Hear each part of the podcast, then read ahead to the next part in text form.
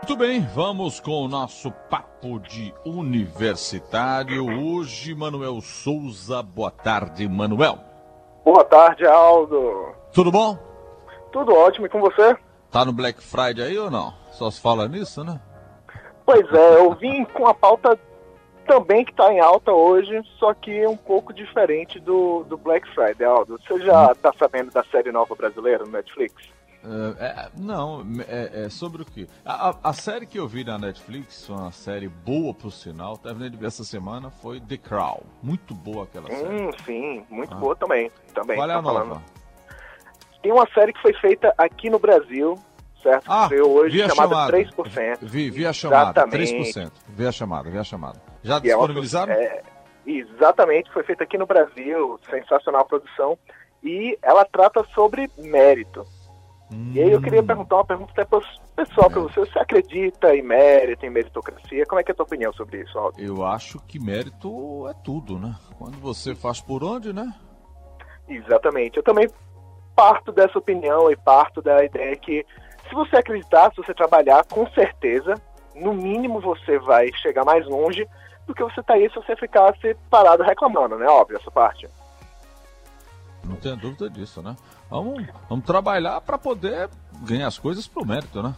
Exatamente. E tem uma questão muito interessante também, Aldo, que é pouco discutida, que a influência tem muitos pais escutando a CBN no momento e os pais têm muita influência na relação do filho com o mérito na relação do filho com os esforços. E por que que isso acontece? Tem uma pesquisa muito famosa chamada O Gap de 30 milhões de palavras, onde eles estudaram a diferença em como os ricos e os pobres tratam com os filhos. E se descobriu que não só nas residências de renda mais alta, de pessoas mais bem-sucedidas, as crianças ouviam 30 milhões de palavras a mais durante sua infância, é um gap de 1.600 palavras por dia, mais ou menos. Quanto muito mais interessante é que, enquanto os ricos e os bem-sucedidos motivam seus filhos cinco vezes, para cada vez que eles os desencorajam, então eles educam, mas eles mostram sempre que eles são capazes. Nas famílias de renda mais baixa, os- as crianças são desencorajadas duas vezes para cada vez que elas são encorajadas.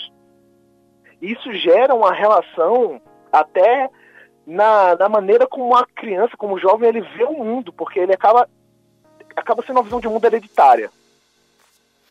Então, nesses momentos a gente está vindo, está num momento de final de ano, a gente está fazendo as resoluções, o pessoal saiu do Enem agora, a gente tem uma cambada de jovem que está tendo novas relações com os sonhos deles para o ano de 2017, para o futuro, e a maneira como a gente lida e como a gente interage em família com esses jovens, até com as crianças mesmo, pode fazer toda a diferença entre esse jovem. Acreditar no mérito que ele pode alcançar ou simplesmente acreditar que ele vai estar ali, que ele foi dado uma missão, um destino que ele tem que engolir e aceitar.